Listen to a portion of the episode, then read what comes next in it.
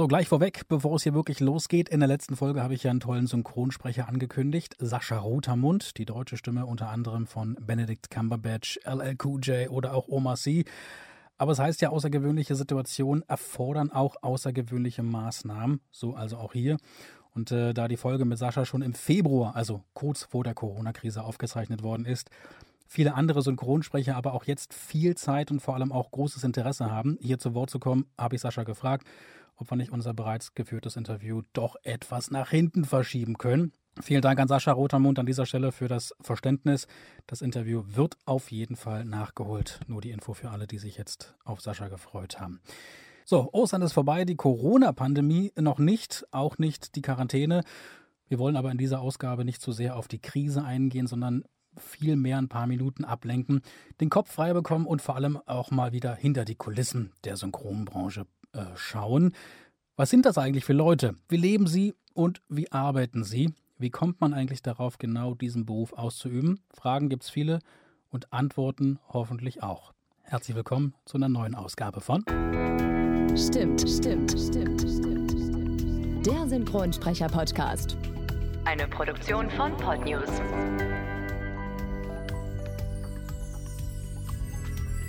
Und heute mit einer geballten Ladung Action, Sexappeal und Humor. Hey Watson, Sie verfügen über die große Gabe des Schweigens. Das macht Sie zu einem unschätzbaren Gefährten. Kanonen weg oder ihr seid tot. Risiko? Das ist mein Geschäft. Tja, was soll ich dazu sagen? Der du führst ein interessantes Leben. Wie heißt du? Django. Das D ist stumm. Zumindest wenn es um seine Rollen geht. Ob das alles auch auf ihn selbst zutrifft, fragen wir ihn selbst. Er gibt unter anderem Jamie Foxx, Robert Downey Jr. und Van Damme seine deutsche Stimme. Er ist Schauspieler und Synchronsprecher und das mittlerweile seit über 30 Jahren sehr erfolgreich. Und ich freue mich, dass er heute Zeit hat. Hallo Charles Rettinghaus. Hallo lieber Mike. Wir bleiben mal gleich äh, bei der Einleitung in diese Folge. Treffen Action, Sexappeal und Humor auch auf dich privat als Mensch zu? also ich hoffe es. Ich, ich, ich hoffe es, dass es so rüberkommt. Also Action, naja, die Action, die Jungs, die ich spreche, na, da bin ich nicht ganz, da bin ich nicht ganz angekommen. Naja, Sexappeal würde ich sagen, naja, möchte ich auch sagen, da bin ich auch nicht so ganz angekommen.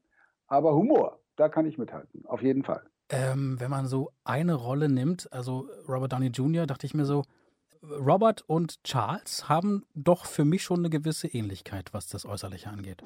Ja, das ist schön, dass du das sagst. Äh, ich mag Robert Downey Jr. auch sehr, sehr gerne, wie alle meine Leute, die ich natürlich synchronisiere. Man muss sie gern haben und lieb haben. Und ich habe des Öfteren schon gehört, auch da ist da eine gewisse Ähnlichkeit. Lustig, kleine Anekdote am Rande. Ich war vor kurzem auf einer Convention eingeladen als Synchronsprecher von Jeffrey Dean Morgan aus Walking Dead, der mhm. Ligen. Und dann waren ganz viele da am Stand bei mir und wollten immer natürlich äh, Anrufbeantworter-Ansagen haben. Die konnte man sich da sozusagen erwerben. Und dann gab es ganz viele, die sagen, oh, kannst du uns auch noch eine von Tony Stark machen, bitte? Und das Lustige ist ja, ich synchronisiere Robert Downey fast, habe ich in den fast jedem Film synchronisiert, mhm. nur nicht in, als Tony Stark. Das ist der Kollege Tobias Meister. Und dann habe ich, hab ich am Anfang gesagt, du, ich mache ja was? Du siehst doch so aus wie er. Und dann habe ich irgendwann auch gar nichts mehr gesagt, habe dann immer als Tony Stark habe ich da Anrufbeantworteransagen gemacht und ja. dachte, komm, dann ist es. Dann bin ich eben Tony Stark. Es gibt Schlimmeres, ja? Absolut. Wir kommen mal ganz kurz, weil das, das ist nun nach wie vor noch tagesaktuell zur, zur aktuellen Situation da draußen.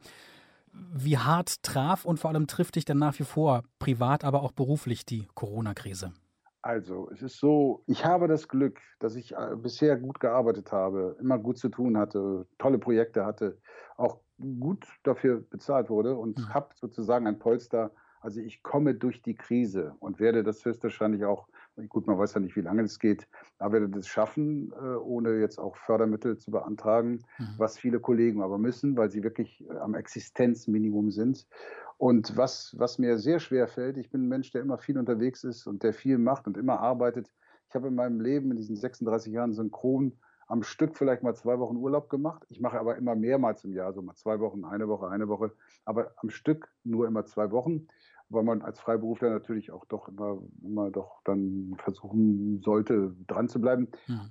Und jetzt bin ich zum ersten Mal gezwungen worden, eigentlich fast vier Wochen nichts zu machen. Und das fällt mir sehr schwer, sehr schwer.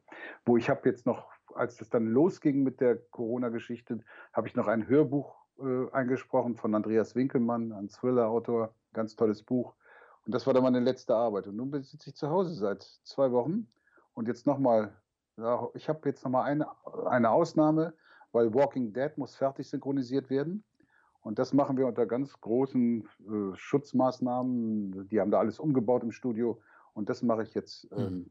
Ansonsten bin ich jetzt mal auf, auf Ruhe, Ruhepause hier eingestellt und das fällt mir schwer. Es ist schwer. Ja, ja. Du, du, bist ein Workaholic, ne? Du bist jemand, der immer Action ja. braucht. Aber, aber ich würde nicht, ich bin niemand, der sich totarbeitet, also, also der sich kaputt arbeitet. Ich mache immer dazwischen auch mal Pausen oder mal zwei Tage dahin oder mal eine Woche dahin oder das. Und ich mache eigentlich auch nur eine Sache am Tag, sprich, wenn ich synchronisiere, nur einen Termin oder wenn ich Regie führe, natürlich nur den ganzen Tag da Regie führen. Und ich habe ein entspanntes Leben bisher gehabt und mhm. kann immer nur sagen, das habe ich schon öfter gesagt, das hört sich zwar immer so ein bisschen, ah ja, ich habe bisher sehr viel Glück gehabt, dass ich mein Leben so entspannt leben konnte, wie ich das konnte. Ja, das ist aber auch zurückzuführen auf diese Synchronisationsarbeit, die ich seit über 30 Jahren machen kann, darf, weil äh, als Schauspieler wäre ich verhungert.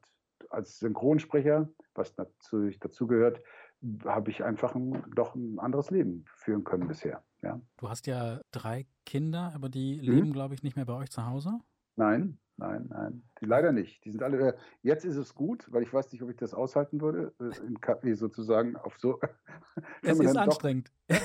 Doch, es kann anstrengend werden. Es ne? ist aber es ist auch äh, trotzdem, wenn sie da sind, sind sie da.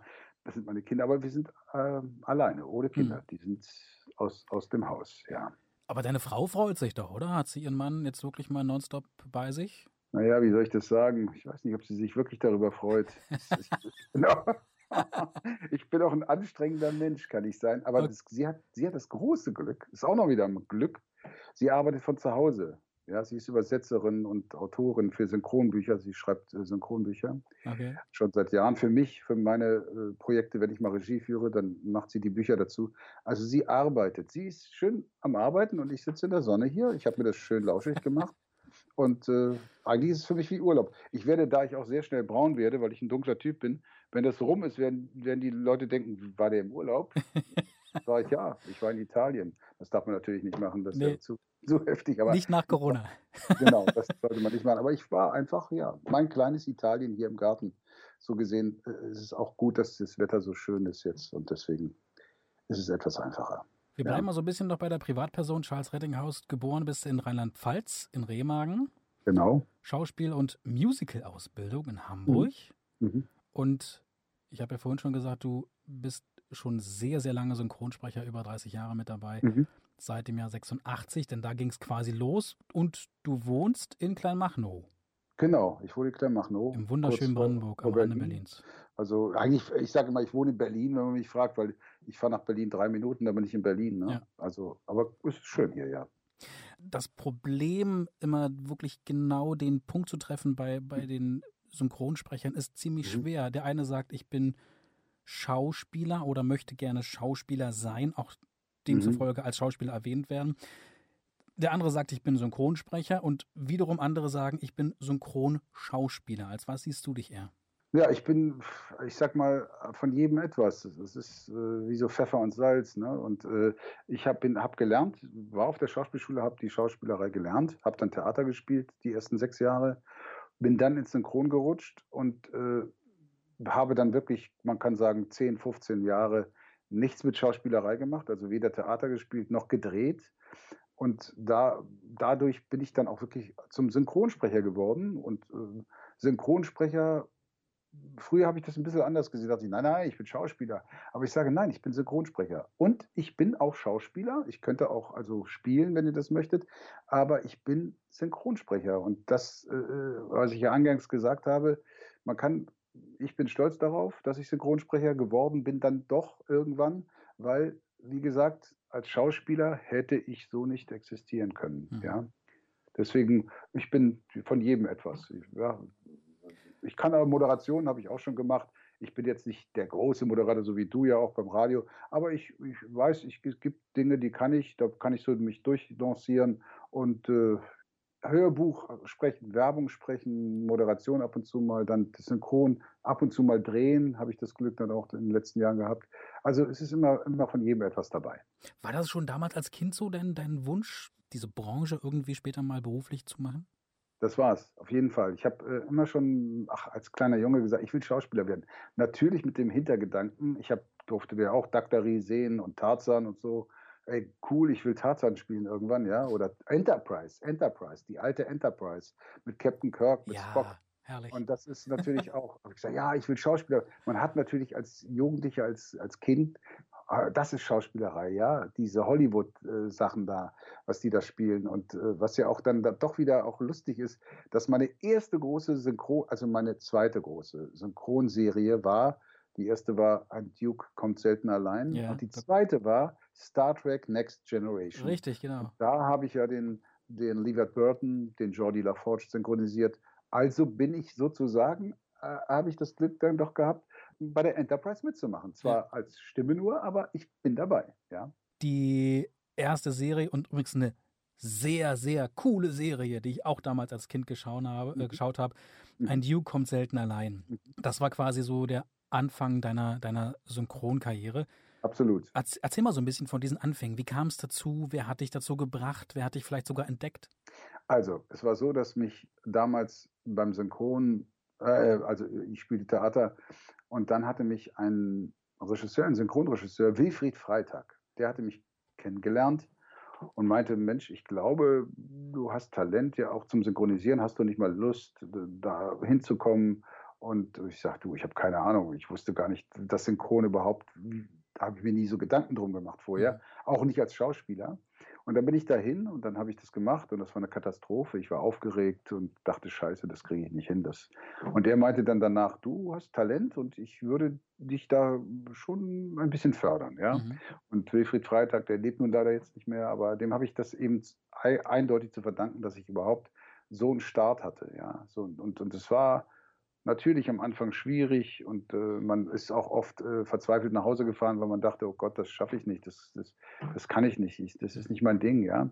Und dann hat Wilfried mich immer wieder mal geholt und dann hat er mich empfohlen, auch als ich nach Berlin gezogen bin, 86, dann hat er, äh, oder 85, gesagt, Mensch, hol dir mal den Charles und so auch Kollegen von mir, also der äh, Nico Böll zum Beispiel, auch ein ganz großer Synchronsprecher äh, und Schauspieler, der hat mich auch immer wieder empfohlen, gesagt, Mensch, holt doch den Charles, wenn ich nicht kann.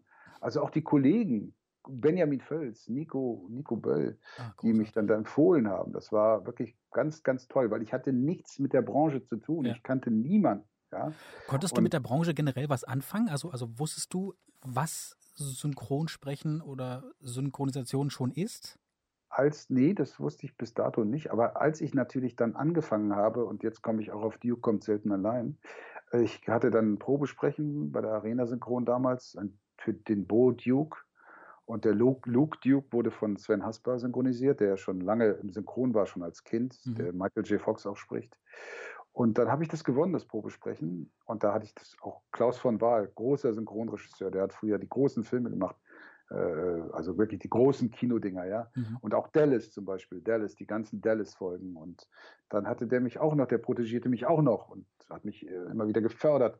Dann Edgar Ott, das ist die Stimme von Telly Savalas, der leider nicht mehr lebt, und von Baloo der Bär in, mhm. in, im Dschungelbuch. Der hat dann auch Regie alternierend geführt. Und dann stand ich daneben äh, Leuten wie, wie, also wirklich die großen Leute. Arnold Marquis, die deutsche Stimme von John Wayne. Großartig. Ja, das war der Großvater unserer Serie. Wenn du die ja gesehen hast, dann weißt du ja. vielleicht noch Großvater. Und das waren Hans-Jürgen Dittberner und ach, also es war Wahnsinn war die. Riege. Wirklich Wahnsinn. Ja. Es war die oberste Riege, mit der ich da stand. Und Sven Hasper, das habe ich letztens auch in einem Interview gesagt, der war so fair zu mir und hat mich so eingeführt und mir immer wieder Tipps gegeben und gesagt, pass auf, das, das, das. Auch Arnold Marquis. Und das war natürlich für mich, dann habe ich ganz schnell mitbekommen, ey, das sind ja die Stimmen, mit denen ich aufgewachsen bin, ja. ja? Die, die, die, hatte ich natürlich im Ohr. Und dachte ich, wie geil ist das denn? Und der und der. Und dann habe ich die alle kennengelernt. Thomas Danneberg, ja. Das ist äh, für mich wie Kino gewesen. Wie war das? Also du warst sicher aufgeregt, oder? Also ich kann ja, mir das vorstellen, wenn man mit, mit solchen natürlich. Größen äh, zusammenarbeitet, die einem, äh, die vielleicht sogar auch neben dir stehen, ja. mit dir arbeiten, dir Tipps und Tricks zeigen, dir Unterstützung anbieten. Also ich, ich, ich würde mir einpieseln. Das war am Anfang Respekt. auch wirklich, also eingepieselt habe ich mich glücklicherweise nicht, aber ich hatte nass, nass, immer nasse Hände, ganz oft nasse Hände. Ja. Ich habe mich nicht getraut, denen dann die Hände zu, meine Hand zu geben, weil ich dachte, scheiße, ich habe so verschwitzte Hände.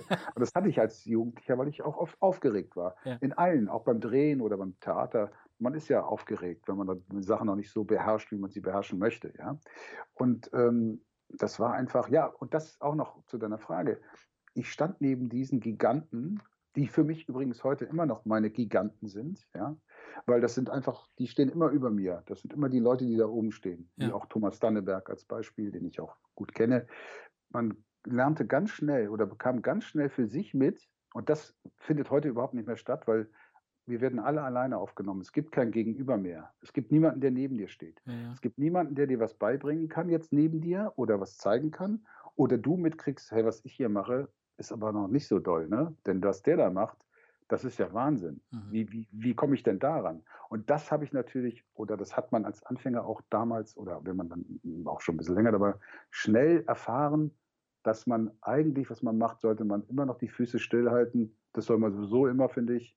Aber man sollte immer, immer gucken, was die anderen machen und davon dann auch was lernen. Ja? Aber man stellte schnell fest, dass man noch ein ganz kleines, ganz kleines Würmchen ist manchmal, ja. Wir bleiben mal bei dieser Zeit als, also nur 86 ist ja, war ja mhm. so dein, dein Beginn. Da hat man ja mit Kollegen noch, wie du gerade sagtest, ne, im Atelier gestanden, zusammen mhm. gesprochen. Ist das für dich im Vergleich zu heute, wenn man da also als Synchronsprecher allein im Atelier ist, äh, ohne irgendjemanden, ist das vielleicht etwas, was du dir zurückwünschst? Ähm, ja, in bestimmten Situationen wäre es schön, wenn man zum Beispiel, ich gebe mal ein Beispiel, Collateral mit Jamie Foxx und mit Tom Cruise, mhm. schon ein paar Jahre her. Da habe ich ja äh, den Jamie Foxx synchronisiert und der äh, Kollege, der Tom Cruise synchronisiert immer, der hat ähm, den Gegenpart gehabt, aber wir wurden nicht zusammen aufgenommen. Wir wurden nicht zusammen aufgenommen, sondern getrennt. Einerseits hat es den Vorteil, dass du dich nur auf dich konzentrierst, nur auf deine Rolle. Du hast nicht mal irgendwann Pause, dass du dich hinsetzt und wieder abschlafst und wieder ans Mikro gehst. Das ist das Positive, finde ich, bei der Arbeit. Aber du hast natürlich kein Gegenüber. Es findet im Raum kein Dialog statt. Der Regisseur hört natürlich beides dann, wenn irgendwann beide aufgenommen sind und kann dann das kontrollieren und sagen, pass auf, mach's mal so, weil sonst passt es nicht dahin, ja. Und deswegen, ähm, ja, es hat sein, sein Gutes und sein Schlechtes. Mhm. Und es gibt auch, sage ich auch immer ganz ehrlich, es gibt auch Kollegen, mit denen möchte ich gar nicht in einem Raum stehen. Es sind nicht viele, aber mhm. es sind ein paar. Fünf Jahre hat es gebraucht und dann kam, ich möchte fast schon sagen, so ein bisschen der Durchbruch, denn deine erste, in Anführungsstriche, Feststimme 91 mhm. war es soweit, da kam es dann zur ersten großen Rolle. Mhm. Universal Soldier, alle werden jetzt sagen, ja, natürlich, klar, genau. Jean-Claude Van Damme. Den durftest du erstmal für diesen Film 91 synchronisieren. Mhm. mhm. Du synchronisierst ihn bis heute. Wie kam das dazu, dass du ich meine, Jean-Claude Van Damme war ja 91, glaube ich, doch schon bekannt, oder? Mhm. Ja, ja, der war durch Bloodspot, war genau. er schon ziemlich, ziemlich weit oben. Ich kannte ihn natürlich auch. Ich habe auch früher ein bisschen Kickboxen gemacht so, äh, und war natürlich auch ein Fan von, von Jean-Claude Oder bin immer noch ein Fan, logischerweise, weil er mich seit fast 30 Jahren ja auch ernährt und, und beschäftigt. Ja. Das war damals, muss ich ganz klar sagen, Ronald Nitschke, der hat Regie geführt bei diesem Film. Und der hat mich auf den Jean-Claude Van Damme besetzt. Da waren vorher zwei, drei andere Stimmen drauf, Kollegen. Es waren aber immer ältere, also die älter waren als er, die mhm. aber tiefe Stimmen, so Nore und so, Bom. Und äh, man dachte, das ist ein Kämpfer, der braucht eine knackige Stimme, eine harte Stimme. Und dann hat Ronald aber gesagt, Mensch, wir sollten mal einen nehmen, der so in seinem Alter ist. Lass uns doch den Charles besetzen. Und dann hat Ronald mich auf den besetzt, auf den Jean-Claude Van Damme. Und dadurch habe ich ihm dann auch zu verdanken, dass ich den dann auch immer synchronisiert habe, weil den habe ich einmal, glaube ich, nicht synchronisiert. Ansonsten habe ich ihn in jedem Film gesprochen. Schöne ja, Grüße übrigens an Ronald Nitschke, der übrigens auch bald hier zu Gast sein wird. Hast du Van Damme mal getroffen, persönlich? Ja. Wie war das für dich? Das kann ich genau sagen, wann das war. Meine Tochter ist nämlich geboren, drei Monate später. Das war 1996 mhm. zur Premiere von The Quest. The Quest äh, war noch im Kino, war noch ein Kinofilm mit Jean-Claude Van Damme. Mhm. Und da habe ich ihn getroffen, hier in Berlin, ähm, im oh, Grunewald, im Hotel Grunewald, Schloss, im Schlosshotel da im Grunewald. Ja, und da habe ich ihn getroffen und das war natürlich für mich ganz aufregend. Das war der erste Schauspieler, Mittlerweile habe ich ja schon ein paar getroffen von meinen Jungs, ja. den ich treffen durfte oder konnte. Und das war, es ist ja immer, sage ich auch immer wieder, wenn du dann jemanden triffst, den du synchronisierst, den du in- und auswendig kennst, du weißt, wie der läuft, wie der spricht, wie der spielt, ist das für dich eine ganz vertraute Person. Und ja. wenn du ihm dann noch deine Stimme gibst, ist es ja sowas ein bisschen wie ein Bruder. Und wenn du den dann triffst, dann ist es für mich äh, wirklich, du bist aufgeregt. Da bin ich auch dann natürlich so wie so ein kleiner Fan, ja. der sich freut, den zu sehen und anfassen zu können und der dann noch kommt und sagt, hey man, hey, geil, ja. Wo lustig mit Jean-Claude Van Damme, die Begegnung mit uns. Ich war wirklich da so aufgeregt, das war ja auch noch auch noch äh, einer meiner ersten äh, großen Stars. Ja. Dann sagt, er kam auf mich zu und sagte, hey man, man hat ihm dann ins Ohr geflüstert, glaube ich, kurz vorher, hey, das ist deine deutsche Stimme. Und er so, hey man, very good voice, very good voice. ich war so aufgeregt, dass ich sage, hey man, very good body, very good body. Solche Geschichten, die vergisst man nie, oder? Nee, nein, natürlich nicht. Jean-Claude Van Damme sollte nicht die letzte große Stimme sein oder letzte große Feststimme. Denn unter anderem sprichst du auch Jamie Foxx, haben wir ja am Anfang schon gesagt, ein wirklich super, super guter Schauspieler. Unter anderem für die, die jetzt sagen, äh, Jamie Foxx, Jamie Foxx, also unter anderem bekannt aus dem großen Film Ray natürlich, ganz klar, das mhm. Leben von Ray Charles. Mittlerweile ist der Film auch schon wieder 16 Jahre her. Ist unglaublich, das wie die Zeit Wahnsinn. rast. Aber dass du ihn, also ganz speziell auch in diesem Film, nämlich in Ray synchronisieren durftest, das war damals, wie ich gelesen habe, schon ein Kampf oder vielleicht sogar ein regelrechter Krampf. Das war ein, ein, ein es war ein bisschen wie, wie Lotto spielen, kann man sagen. Ja. Der Oliver Rohrbeck, der die Regie geführt hat bei diesem Film, die Synchronregie, Oliver Rohrbeck, ja auch einer von den drei Fragezeichen mhm. zum Beispiel und viele, viele anderen Synchronrollen, ähm, der sagte zu mir, pass auf, Charles, du hast den Jamie Foxx gesprochen in dem letzten Film hier, Muhammad Ali mit Will Smith, da, und wir wollen dich haben. Du passt da super drauf, wir finden das gut und so. Aber der Regisseur des Films möchte gerne, und Jamie Foxx auch, die möchten Probe sprechen und die möchten sich das anhören da drüben. Also wir machen Probesprechen mit dir und noch mit neun anderen. Ich dachte, ach du Scheiße, mit neun anderen? Das ist doch, sage ich, das, ja, sagt er, aber wir müssen, die wollen zehn Leute hören. Gut, okay. Die haben das aufgenommen, das wurde weggeschickt. Und dann sagte, äh, rief er mich an, so pass auf, die haben alle abgelehnt, haben gesagt, nee, das passt alles nicht. Außer bei dir haben sie gesagt. Also bei dem hm, könnte man sich das vielleicht noch am ehesten vorstellen, aber wir hören nicht, dass er älter wird. Wir hören die Übergänge zu den Ray Charles Tracks. Und, und da war noch irgendwas. Ach, äh, irgendwas war noch, ich weiß noch nicht mehr, was war. Ja. Auf jeden Fall sagt er, pass auf, wir müssen nochmal zehn Leute aufnehmen. Wir nehmen dich wieder mit auf. Wir machen das nochmal. Und das war es auch. Wir haben 150 Takes Probe gesprochen. Das ist wahnsinnig viel, ja. Sonst machst du so 10, 15 Takes. Ja. Wir machen die 150 Takes nochmal. Ich weiß, ich habe mir das nochmal angehört. Ich weiß, was die meinen. Und ich weiß, dass du das schaffst. Sag ich, man, wir haben uns doch echt Mühe. Wir haben uns reinge... Ja, ja, aber die, die, haben, die haben nicht Unrecht. Wir machen das nochmal. Und diesmal werden wir nicht die Namen schreiben, sondern Nummern. Wir geben euch Nummern, weil ich ja Charles heiße, wäre das natürlich auch aufgefallen, sofort, ach, Charles war doch schon mal ein Charles, ne? Ja. Die wollten, dass das jetzt ganz neutral ist und haben das dann wieder weggeschickt. Und dann hatte ich das Glück, dass sie mich auserwählt hatten für diesen Film. Und ähm, dieser Film ist in meiner Synchronzeit der schönste, emotionalste und die tollste Arbeit, die ich jemals gemacht habe. Also für mich als Synchronsprecher. Ja. Das war so ein Wahnsinn. Und ich meine auch, was, was Jamie Foxx da ja gespielt hat, das war ja Oscar-reif, was er ja dann auch bekommen hat, den genau. Oscar dafür. Das war so irre. Ich meine, ich kannte ja auch Ray Charles und er sah ja aus wie Ray Charles. Ja. Das war ja irre, was der, was der, also ja. Und Erzähl mal so ein bisschen von der Arbeit. Also sie prägt dich ja nach wie vor, nach 16 absolut, Jahren immer noch. Und es ist so einer deiner Aufträge, einer deiner Rollen, die dir, glaube ich, ewig im Gedächtnis bleiben und, und du das Ganze schon hervorhebst. Was war denn so besonders an dieser Rolle? Besonders war erstmal, ja, es lief ja so wirklich von so eine ganze Zeit, so 20 Jahre, 30 Jahre seines Lebens waren das ja, glaube ich. Und ähm, es war, dazu muss man ja auch sagen, wenn man afroamerikanische Schauspieler haben ja ein ganz anderes Timbre, hm. ein ganz andere, also die, das das kann man auch nicht nachmachen. Ja? Du kannst ja nicht jetzt, äh, du hast, man hat diese Stimme als, als, als, als Europäer, als Weißer nicht. Da muss man natürlich einen Weg finden, dass das irgendwie doch kompatibel ist mit dem, was er da macht. Und das war eine große Herausforderung für mich, weil äh, dass es auch nicht lächerlich wirkt. Weil, weil auch er hat ja auch so diesen Singsang in der Stimme, wenn er dann so erzählt hat und, und irgendwelche mit dem, mit dem, mit der Plattenfirma da, die, den Deal da, wo er dann, okay, man, ich will das, das, das und komm, ey, und sonst mache ich es nicht. Ja, weg, mhm. weg, weg, weg. Dass man nicht zu, zu drüber ist, was natürlich auch der Regisseur, sag ich mal, der passt da auf und, und sagt, pass auf, Charles, so, so, so. Diese Arbeit war, es war für mich in dem Moment damit will ich aber um Gottes Willen jetzt nicht sagen, ich hätte das auch spielen können, aber es war wie ein Spiel, wie ein Schauspiel. Ich ja. musste mich in diese Sache so reinversetzen, dass ich das auch alles, alles, ja, dass das alles auch äh, bei mir passiert. Und das, aber bei der Vorlage, muss ich auch wieder sagen, die ist so sensationell gewesen, da, da hat man es natürlich auch ein bisschen einfacher, wenn man so eine tolle Vorlage hat, ja. Mhm. Und man wird nie, auch das sage ich immer, man wird nie die 100 Prozent erreichen. Aber wenn wir 85 Prozent erreichen oder 90, das ist aber jetzt schon hoch 90%, dann sind wir sehr, sehr gut. Mhm. Sehr, sehr gut. Und bei so einem Film, was natürlich mit dem, wir haben auch nicht viele Takes am Tag gemacht, 100 Takes habe ich am Tag gemacht, haben wir die Zeit gehabt, das auszuarbeiten. Und das ist auch eine Seltenheit. Das ist ganz selten sowas, ja. Inwieweit nimmt dich sowas mit? Kannst du abschalten und sagen, okay, das ist mein Job? Oder nimmst du das ja. auch mit nach Hause und bist dann einfach noch mittendrin in, in dieser Aufnahme im Film?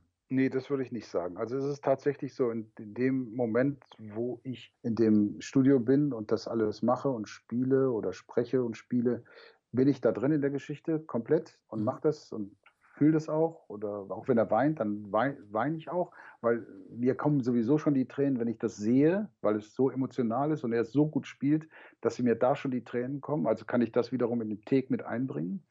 Aber wenn ich dann rausgehe und im Auto sitze und nach Hause fahre, natürlich denkt man auch über den einen und anderen Tick nach und denkt, war das, war das gut so, war das richtig so. Aber es ist nicht so, dass ich dann zu Hause sitze abends und, und äh, am Abendbrottisch und weine und sage, oh Scheiße.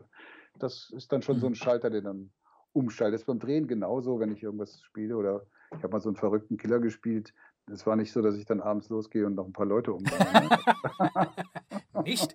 Ach so. Nein, nein, das habe ich nicht getan, nee. Nein, ähm, es ist dann wirklich, es ist dann raus. Bist du generell ist, als Privatperson eher so ein emotionaler Mensch? Ja, ich bin ein emotionaler Mensch. Was ich auch glaube, ich bin, ich sage es immer wieder auch, ich bin ein Straßenköter. Ich war als Jugendlicher sehr, sehr schwierig zu handeln und ich war wirklich einer immer so, hey, komm, Alter, auf was gibt es aufs Maul? Ich habe auch aufs Maul gekriegt natürlich, aber auch gut verteilt immer. Und ich war immer ein Kämpfer. Ich war immer ein Kämpfer. Und ich bin auch jemand, der heute noch zu dem, was er sagt, steht. Mhm. Ich mache mir nicht immer Freunde damit, aber ich bin ehrlich. Ich sage es den Leuten auch ins Gesicht. Das muss nicht hintenrum bei denen ankommen.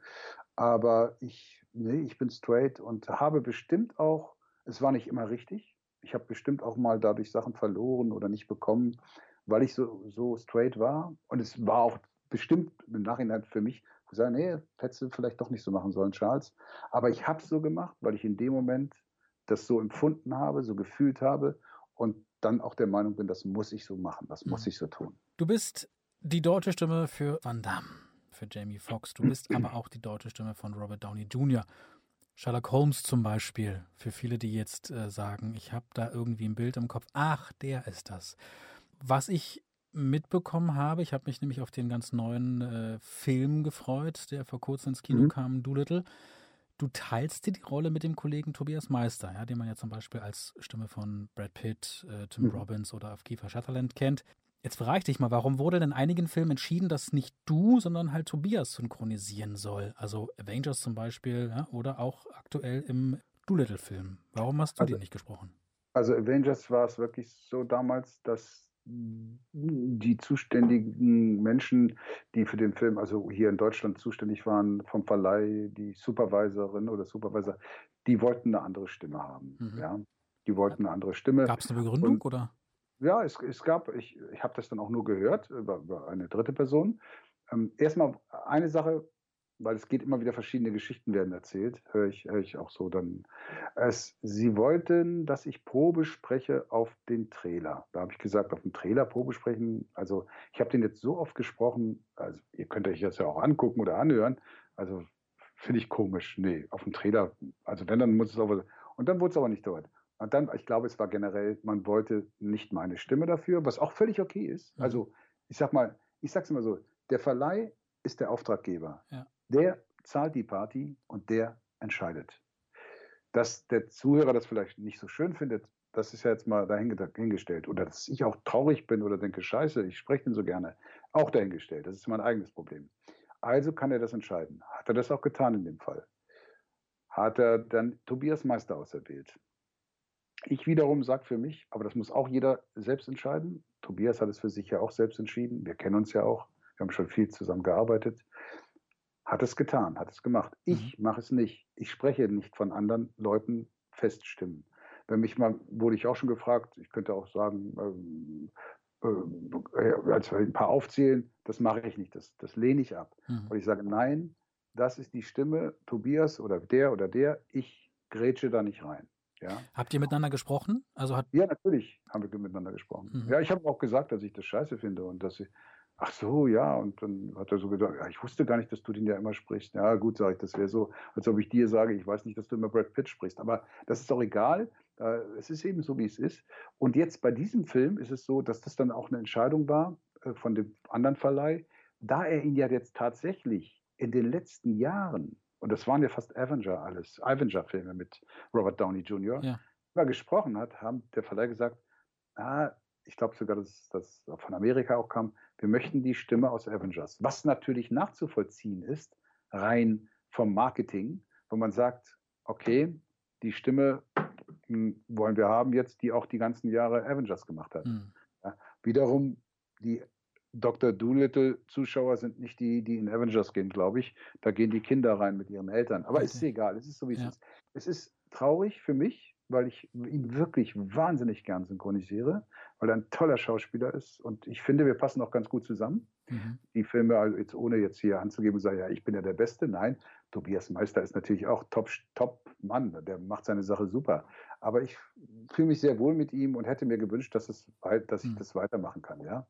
Wer Wie weiß, es kommen ja noch andere Filme. Eben. Es kann ja wieder sein, dass ich dann doch wieder auf ihn raufspringe und dann freue ich mich darüber. Ja? Du hast jetzt in den fast 35 Jahren in vielen Filmen, aber auch in Serien Rollen synchronisiert. Ich gehe mal ganz kurz in ein paar Details. King of Queens zum Beispiel. In Lost hast du gesprochen. CSI Las Vegas, Stargate. Oh, Stargate, das ist doch. Wann waren die? 90er? Mensch, ich damals auch äh, Lass mich überlegen. Stargate, das war in den. Was haben wir? Nee, es war 2000, 2005 ja. oder so. In der Serie, genau. Die, die, genau, die Serie. Grey's Anatomy zum Beispiel hast du auch mit mhm. reingesprochen und, und, und, und, und. Mhm. Und ich glaube, jeder, der jetzt äh, diesen Podcast hört, hat deine Stimme schon irgendwann in irgendeinem Film oder irgendeiner Serie mal gehört.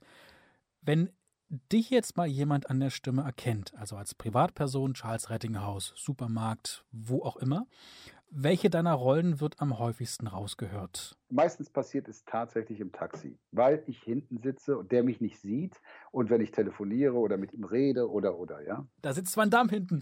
genau. Ja, und das Lustige ist, meistens im Taxi, wenn es die türkischen Kollegen sind, der sagt, meistens sagt dann einer, äh, entschuldige du, sag mal, bist du Van Damme? Sag ich, nee, ich bin nicht Van Damme, aber diese ich dachte, ey, scheiße, ey, ich, ich sitze Van Damme im Auto, ja. Und das ist so, meistens immer diese Van Damme-Nummer. Die, die, kennen dann, und jetzt neuerdings, das ist das äh, jetzt in den letzten zwei Jahren, die jugendlicheren Menschen, auch beim Sport oder so auch immer, wenn ich dann mal mit welchen, die erkennen sofort Negan aus äh, Walking Dead. Die sagen immer, du bist doch Negan aus Walking Dead. Mhm. Ja?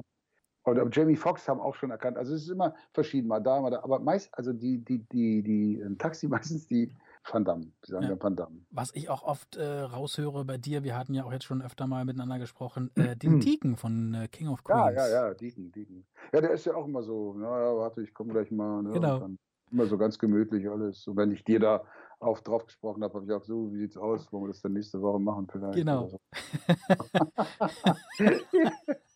ist dir letztendlich wurscht, was du synchronisierst? Also vor allem auch was das, was das Genre oder auch die Qualität des Films oder der Serie angeht? Oder achtest du schon sehr darauf, dass es auch, ich sag mal, deinen Geschmack trifft? Also, ich sag mal, als ich angefangen habe, geht es ja darum, ich habe ja drei Kinder, wie du vorhin gesagt hast, auch großgezogen, mit großgezogen. Da habe ich gesagt, oh komm, ich mache, was kommt. Ne? Und dann irgendwann, als ich dann doch durch die Rollen, die ich bekommen habe, ein Standing hatte und dann auch angefangen, habe ich angefangen, nee, also das möchte ich jetzt nicht so gerne oder, oder das oder, oder, zum Beispiel habe ich auch mal abgelehnt einen Film, das war ein Film von den der Scientology Obermensch hatte der das Drehbuch dazu geschrieben. Und das habe ich abgelehnt. Habe ich gesagt, nee, das mache ich nicht. Ich will sowas nicht unterstützen. Jeder soll seine Sache machen, sein Glauben und was nicht alles. Aber das, das stehe ich nicht hinter und das möchte ich nicht mhm. unterstützen. Ja. Und deswegen habe ich das für mich abgelehnt, ja. Ansonsten heute, ja, ich habe das Glück, ich kann, kann auch mal sagen, nee, habe ich jetzt nicht so eine Lust zu. Oh, aber ich bekomme auch gar nicht so viel Müll angeboten, zum Glück. Und äh, was heißt Müll? Also, sag ich mal so Serien, früher diese Animatic-Serien, diese, wo sie alle geschrien haben, diese japanischen, weißt ja, du? Ja. Das ist natürlich, das ist auch anstrengend. Und da gibt es Kollegen, die machen das ganz, ganz toll. Und die, aber das ist mehr, das ist, oder diese anderen, diese Power Rangers als Beispiel, ja. Das war mir immer zu leer, da war ja nichts. Aber du, auch das hat seine Berechtigung. Und es muss Leute geben, die das machen und die das auch toll machen. Das ist auch wichtig. Aber glücklicherweise musste ich das nicht machen. Hm. Was ist dir lieber, Film oder Serie? Naja, finanziell gesehen natürlich die Serie, äh, weil es über einen längeren Zeitraum ist. Mhm. Aber wenn es ein toller Film ist, ich, ich darf ja, man muss ja heute Verträge unterschreiben. Ich mache gerade einen ganz, ganz, ganz, ganz tollen Film, der auch mit Jamie Foxx, also mit Jamie Foxx was. Und das ist natürlich, wenn du so eine Arbeit hast, das ist toll. Das ist äh, Kino, Kino, mhm. ja. Und Kino ist immer natürlich das, das, was, wenn du einen Kinofilm synchronisierst, ist immer größer, immer, immer aufwendiger und ist immer was Besonderes. Lieblingsgenre? Lieblingsgenre, natürlich, um schnell Geld zu verdienen, ist natürlich Action gut. Wenn du die ganze Zeit nur lauter machst äh, äh, und äh, und äh, dann bist du schnell durch, ja. Aber äh, ich mag Filme, äh, zum Beispiel auch da, wie gesagt, wieder Ray als Beispiel, mhm. wo auch so, so emotionale Geschichten drin sind, wo es in die Tiefe geht, wo du auch wirklich weinen darfst, ausbrechen darfst und ausrasten darfst das ist das Schönste, weil dann kannst du auch was spielen. Mhm. Ja. In den letzten Jahren, wir gucken mal so ein bisschen zurück. Wenn du mal selbst jetzt Augen schließt, zurückguckst, mit wem hattest du die schönsten Momente, also was die Kollegen angeht, ja? Oder wem bist du vielleicht sogar bis heute dankbar, dass er dein Leben gekreuzt hat? Ja, auf jeden Fall, wie gesagt, Wilfried Freitag, ohne den wäre das so gar nicht losgegangen.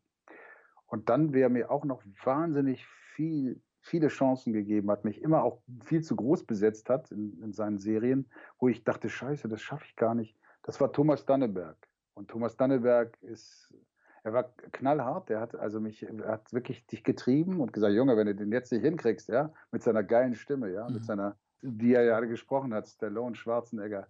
Und wenn du das jetzt nicht hinkriegst, dann kriegst du einen Mucki auf dem Arm, ja. Und dann kam er auch und gab dir, baff, ne, und dann sagt, ey, okay, ich schaffe das er hat mich wirklich getreten, aber im positiven Sinne. Ja. ja. Und er hat mir wahnsinnig viel, viel geholfen und, und immer wieder gesagt, komm Junge, das machen wir mit dir jetzt hier. Du sprichst das. Ich hatte mal die große Freude in einer Serie, die er Regie geführt hatte und Hauptrolle gesprochen hat. Stingray, das war so eine Serie mit so einem Detektiv. Mhm. Das ist schon ewig her. 25 Jahre, 30 Jahre oder. Und da hat er mich besetzt. Und Uli Gressiger, den großen Uli Gressiger, der auch ein Ausnahmetalent war. Ein Synchronsprecher und Schauspieler und Autor, der leider verstorben ist ja. vor 20 Jahren, glaube ich. Nee, ist sogar noch länger her. Und da waren wir beide Brude, Brüder. Der Kressiker, der schon ein riesen, riesen Star war da und ich daneben. Und das war so eine schwere und, und heftige Arbeit. Und dann Thomas Danneberg mit der Regie und das war aber irre. Da habe ich so viel gelernt.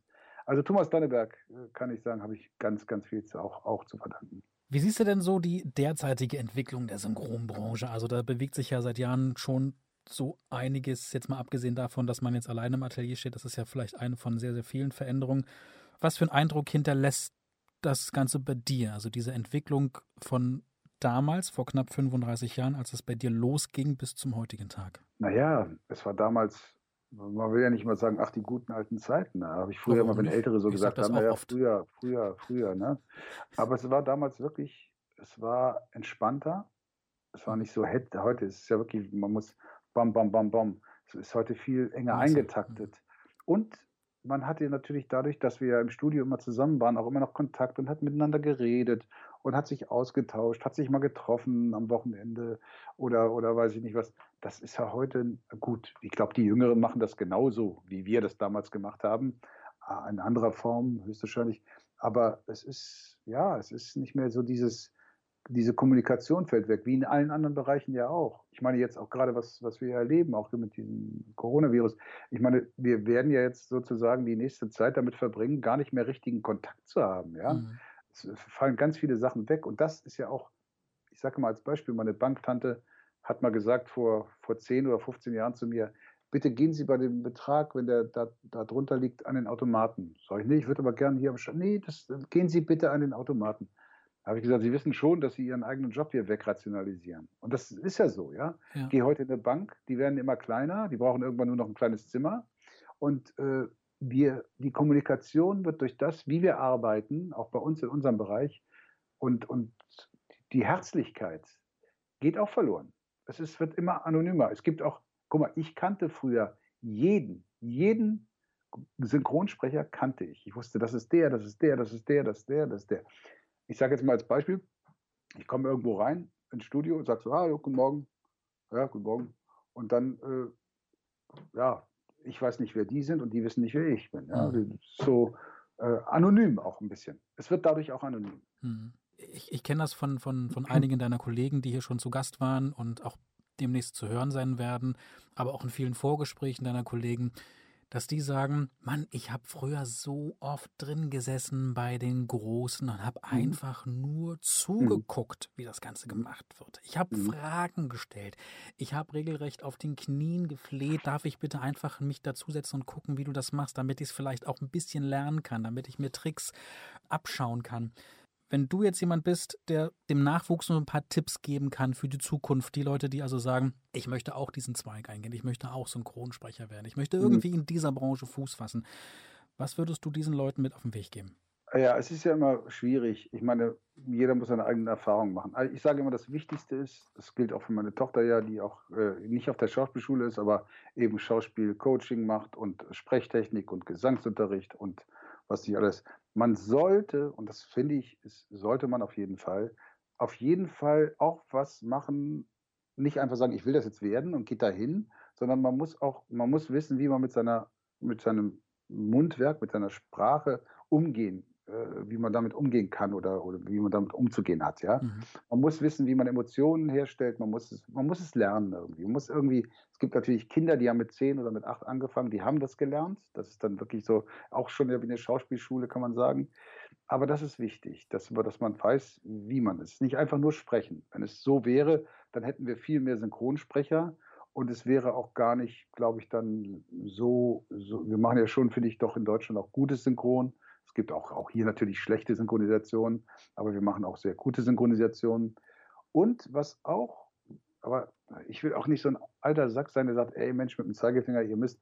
Aber das glaube ich, das war bei uns anders. Das kann ich von mir einfach definitiv so sagen und ich weiß auch von anderen Kollegen.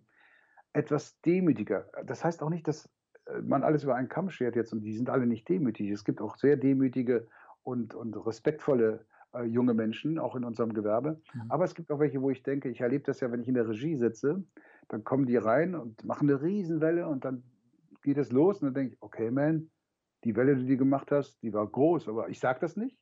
Ich versuche das dann irgendwie alles so zum Schiffen. Ich bin ja auch nicht jetzt Lehrer oder, oder, oder der liebe Gott, der jetzt dem sagen soll, wie, was, wo. Aber dann denke ich so, wenn du ein bisschen kleiner reinkommst und dann was bringst, wo man sagt, oh, gut, das wäre intelligenter, ja. Also was, was ich feststelle, ist oft so, aber das ist ja auch ganz normal. Guck mal, wir haben das Instagram, wir haben Facebook. Du kannst dich da selbst zum Star küren, wenn du mhm. geschickt bist, ja. Du kannst Dinge machen, du hast auf einmal ganz viele Follower oder das oder das und dann jubeln die alle, weil die sehen ja nur das, was da im Moment passiert. Wie das dann zustande gekommen ist, wissen sie ja gar nicht, dass es vielleicht auch lange gedauert hat oder wie auch. Es ist einfach heute etwas, ähm, ja, man, mehr, mehr Demut wäre schön, mhm. würde ich sagen. Vom Zurückspulen zum Vorspulen, irgendwann wird ja hoffentlich auch mal diese Krise wieder vorbei sein. Auf was dürfen wir uns denn noch so freuen im Jahr 2020? Naja, es kommt auf jeden Fall jetzt, wie gesagt, ein Film mit Jamie Foxx, ein ganz toller Film. Äh, Im Sommer kommt der wohl, denke ich mal, oder Herbst kommt der raus. Mhm. Den muss ich machen. Dann mache ich jetzt die Serie The Rookie. Das ist eine Polizeiserie ZDF Neo. Eine tolle Serie mit dem Nathan Fillion, der aus Castle, der Schauspieler. Mhm. Da mache ich die Synchronregie und spreche auch eine Rolle, äh, den, den Harold Pirono aus Lost zum Beispiel, mhm, mhm. den ich auch gerade getroffen habe im November in Los Angeles. Und das mache ich dann leider sechs Wochen am Stück oder sieben Wochen, weil ich sonst zwei Wochen hätte und zwei Wochen Pause, zwei Wochen, zwei Wochen Pause. Aber durch das Corona jetzt, durch dieses Loch, was wir hier haben, diese vier, fünf, sechs Wochen, muss ich das dann gleich im Anschluss, also im ganzen Block aufnehmen. Ja. Dann mache ich ein tolles, wie gesagt, Andreas Winkelmann, das Hörbuch kommt raus im Juni. Der Fahrer, ganz tolles Geschichte-Thriller. Dann mache ich, glaube ich, noch einen Jean-Claude Van Damme-Film, habe ich gesehen. Da kommt was. Und äh, ja, es kommt immer wieder irgendwas. Dann eine Serie. Und Walking Dead bin ich ja dabei die ganze Zeit mit Jeffrey Dean Morgan, mit Negan. Also ich habe das Glück auch da, dass es immer irgendwas zu tun gibt. Nur, das müssen wir uns auch ganz klar vor Augen, also müssen wir ganz klar uns machen. Jetzt machen wir, nur wie du sagst, danach habe ich ja wieder zu tun, weil das ist ja liegen geblieben. Nur, die Amerikaner machen ja gerade auch Pause. Mhm. Das heißt, wir werden definitiv im Herbst oder wann auch immer, vielleicht ein bisschen früher, auch nochmal eine Pause haben von sechs, sieben Wochen oder acht oder zehn, keine Ahnung. Weil es ist ja nichts da. Was sollen wir synchronisieren, wenn nicht gedreht wurde? Du hast gerade gesagt, ähm, du hast ein Hörbuch. Mhm. Andreas Winkelmann habe ich auch schon einige Bücher gelesen, auch schon gehört, habe auch mhm. schon gesehen, dass du sogar, glaube ich, zwei eingesprochen hast. Richtig, ich habe zwei Kurzgeschichten, einmal der Zwilling. Genau. Und die andere Kurzgeschichte, siehst du, habe ich Im Mai, glaube ich, kommt das irgendwann raus. Äh, der Zwilling ist schon draußen, der ist gerade rausgekommen. Ah. Und dann kommt die zweite Geschichte im Mai raus und im Juni eben das große Buch. Ja, das ist auch eine auch wieder ich sage ja, es ist ja auch ein glückliches Jahr, nicht für mich, weil der hatte mich persönlich ausgewählt, dass ich seine Bücher jetzt einlese. Mhm. Wiederum Markus Knüffgen, mein Kollege Markus Knüffgen, der Schauspieler, mit dem ich einen tollen Film gedreht habe, On Air, vor ein paar Jahren, der ist mit ihm eng befreundet und dann hat er ihn gefragt, meinst du der Charles, der kam, kommt an ihn ran und sagt, Markus, ich kenne ihn, ich rufe ihn an, bla. Also kurzum, ich habe dann kurz mal sein Buch, habe mir reingelesen, dachte, ja, cool. Simon Jäger hat es davor gemacht und der wo, konnte nicht mehr oder wollte nicht mehr. Ich denke mal, der macht ja auch die ganzen Sebastian Fitzek-Romane. Genau.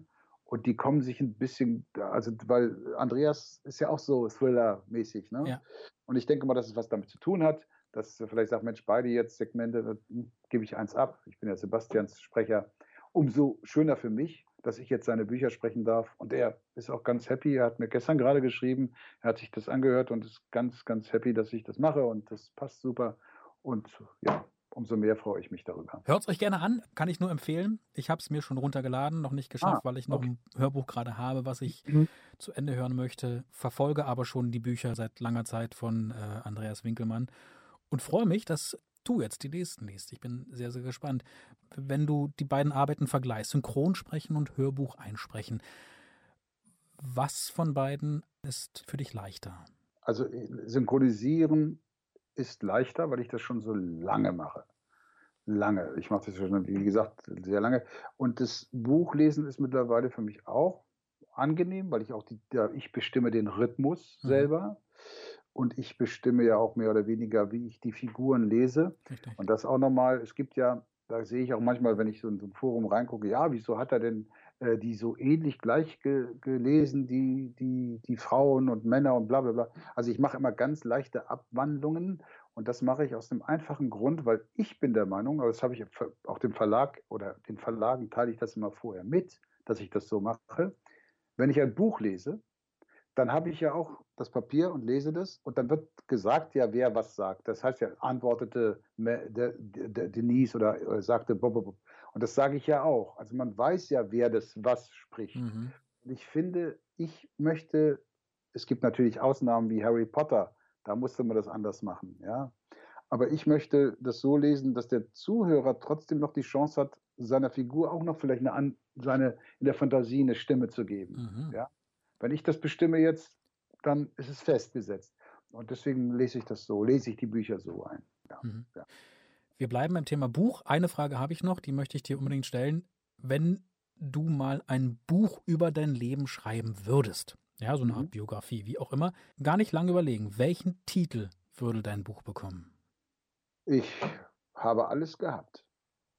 Weil es so ist. Ja, ich, äh, es ist so, ich habe alles gehabt. Ich habe die Chance gehabt, äh, äh, meinen Beruf auszuüben, den ich mir gewünscht habe. Ich habe äh, wunderbare Kinder, also privat. Und ich habe als Schauspieler anfangs die ersten 20 Jahre überhaupt kein, nichts gedreht und habe aber in den letzten Jahren die Chance bekommen, auch mal was zu spielen, wo ich, wo ich zeigen konnte, das funktioniert, das geht so. Das kann man machen mit mir. Und äh, so gesehen bin ich da ganz zufrieden, dass es so gelaufen ist. Also ja, ich habe alles gehabt, was ich mir eigentlich gewünscht habe. Gesundheit bisher auch und ich hoffe, das bleibt so. Und, ähm, und ich habe viel Spaß gehabt. Ich habe immer Humor, also immer Spaß bei der Arbeit. Und ich, äh, ja, ich lache viel und verarsche die Leute auch gerne. Und äh, ja, ich habe alles gehabt. Perfektes Schlusswort. Das war's schon. Es war Danke. sehr, sehr schön. Es war mir eine große Ehre. Und ich danke auch. dir ganz doll für deine Zeit. Gerne, Mike. Vielen Dank. Vielen Charles Dank. Rettinghaus, Schauspieler und Synchronsprecher. Seit über 30 Jahren spricht er diverse Rollen in vielen Serien, leiht einigen großartigen Hollywood-Größen seine deutsche Stimme. Dir, lieber Charles, weiterhin viel Erfolg bei allen deinen Projekten, die dann nach Danke. Corona irgendwann dann weitergehen. Und jetzt erstmal viel Kraft für die nächsten Wochen. Bleib gesund. Danke, das wünsche ich dir auch. Danke. Ja, und gesund bleiben gilt auch für euch. Viel Kraft für die nächste Zeit. Haltet auf jeden Fall durch. Schreibt uns gern via Facebook, Instagram oder auch E-Mail an stimmt.podnews.de eure Meinung. Gebt uns Feedback, schreibt uns, welchen Synchronsprecher ihr vielleicht sogar mal gerne hier hören wollt. Alle zwei Wochen gibt es einen neuen Gast und äh, beim nächsten Mal übrigens der super sympathische Santiago Ziesma hier im Interview. Ich freue mich schon sehr auf ihn und auf seine Geschichten, unter anderem bekannt als die deutsche Stimme von SpongeBob, Steve Urkel oder auch von Hollywood-Schauspieler Steve Buscemi. Schon mal vormerken, die neue Folge dann am 28. April und nur hier bei Stimmt, der Synchronsprecher Podcast. Bis dahin, bleibt mir gewogen, euer Marc Wirth. Bis dahin, tschüss. Stimmt, stimmt, stimmt, stimmt, stimmt. Der Synchronsprecher Podcast. Eine Produktion von Podnews. Alle Folgen und weitere Podcasts bei Podnews und allen wichtigen Podcast-Portalen.